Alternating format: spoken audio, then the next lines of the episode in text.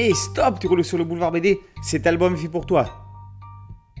L'incroyable expédition de Corentin Tréguier au Congo. 1871, Afrique centrale, aux abords du fleuve Congo, un célèbre scientifique français, le professeur Delécluse, disparaît. Onze mois plus tard, à Paris, un croquis représentant un singe avec le casque colonial du professeur sur la tête pose question. Si la source est fiable, l'interprétation est floue. Le scientifique et son équipe se seraient-ils transformés en chimpanzés? Le mystère est entier, mais ne peut le rester. Il y va de l'honneur de la France, mais surtout de l'avenir de ses ambitions coloniales dans cette dernière partie de l'Afrique inexplorée.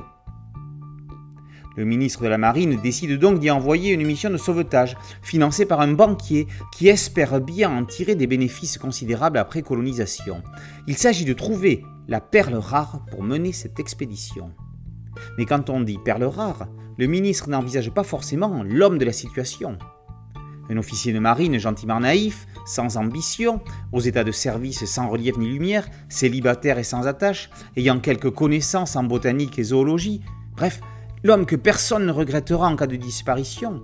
Un pion jetable, sans intérêt, dont les chances de survie ne dépassent pas 14%.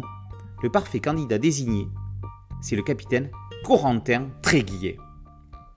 Pour cette mission, il aura sous ses ordres une compagnie d'une dizaine de soldats et un second, l'inquiétant capitaine Gabard. Ce dernier, avec ses idées bien arrêtées sur l'Afrique et ses populations, a ses propres ordres. Si cela ne suffisait pas, d'autres ennemis et obstacles vont se dresser sur la route de notre gentil explorateur.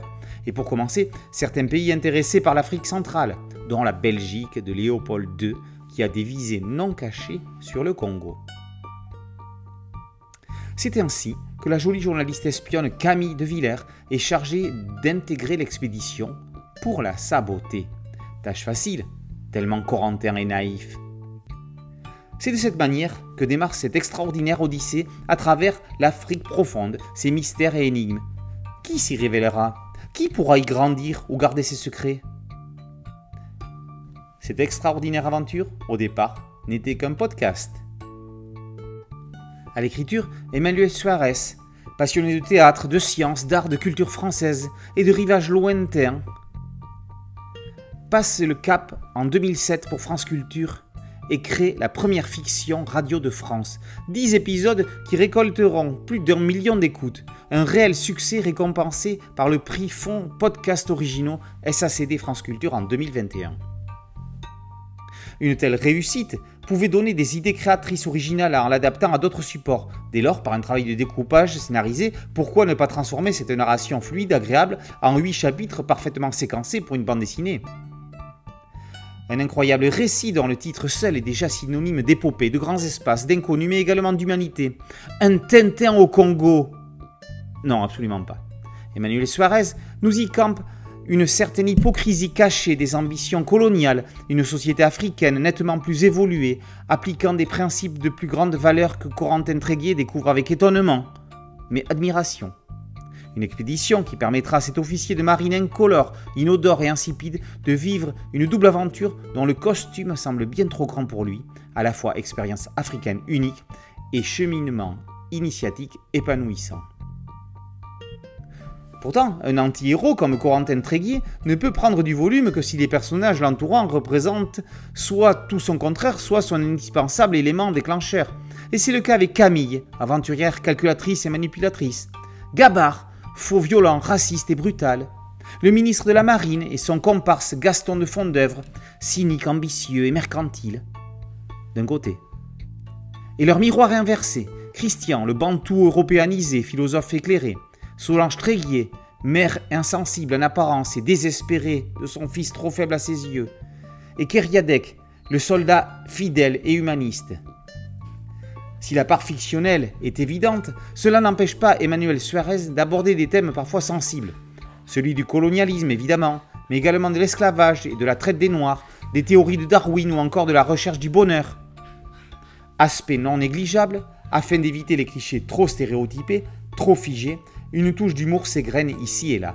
C'est notamment au travers des attitudes, réflexions, réactions de Corentin, sa naïveté ou simplement son innocence que ce scénario est rendu plus léger. La fin assez idéalisée, voire utopique, imaginée par Emmanuel Suarez, y ajoute une touche plus romanesque.